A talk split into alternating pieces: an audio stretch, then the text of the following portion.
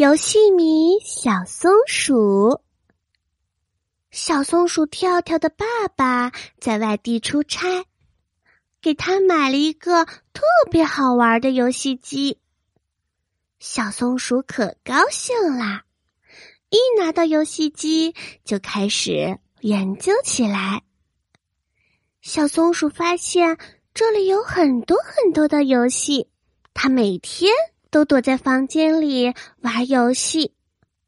到了吃饭的时间，不去吃饭。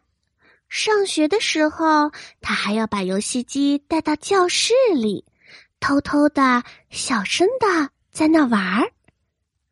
老师在上面讲什么，他一句都没有听进去。到了晚上睡觉的时候。小松鼠又悄悄的拿出游戏机，在被窝里玩儿。就这样，小松鼠一天到晚就知道玩游戏，他的成绩一落千丈，结果眼睛也变近视啦。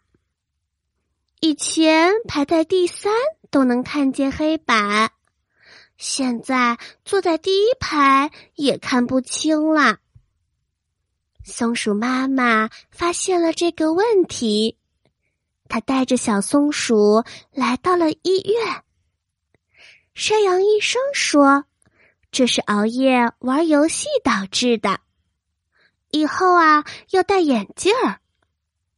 可是以后可不能再玩游戏啦。”听了这话。小松鼠的脸一下子就红了，他惭愧极了，后悔极了。